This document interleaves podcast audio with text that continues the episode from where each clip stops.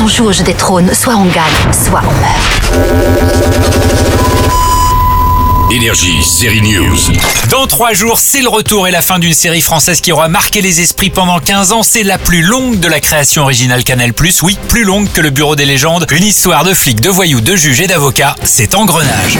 Je sais pas où tu mets les Arnaud. Gilou, Joséphine, le juge Roban, ça vous parle? À chaque fois une affaire criminelle vue à travers les enquêteurs, mais aussi le système judiciaire. Cette affaire est décidément hors norme. La septième saison se terminait avec Gilou, le flic en prison qui en profitait pour infiltrer un gang de braqueurs. Alors, comment va se conclure la série Engrenage? Série News est allée à la rencontre de celle qui incarne l'avocate Joséphine, l'actrice Audrey Fleurot. C'est l'ultime saison, donc c'est assez émouvant. Euh, on essaye de, finir un peu en apothéose et il y avait une envie euh, de l'auteur de parler d'une situation euh, terrible qui a une, centaine de jeunes, essentiellement marocains mineurs, vers Porte d'Aubervilliers, qui sont passés par, par l'Espagne et, dont la mairie de Paris ne sait absolument pas quoi faire et tout le réseau qui s'est organisé autour de ces enfants. Donc voilà, moi je vais me retrouver à, à m'attacher à, à un de ces gamins et à essayer de- de le sortir de la merde.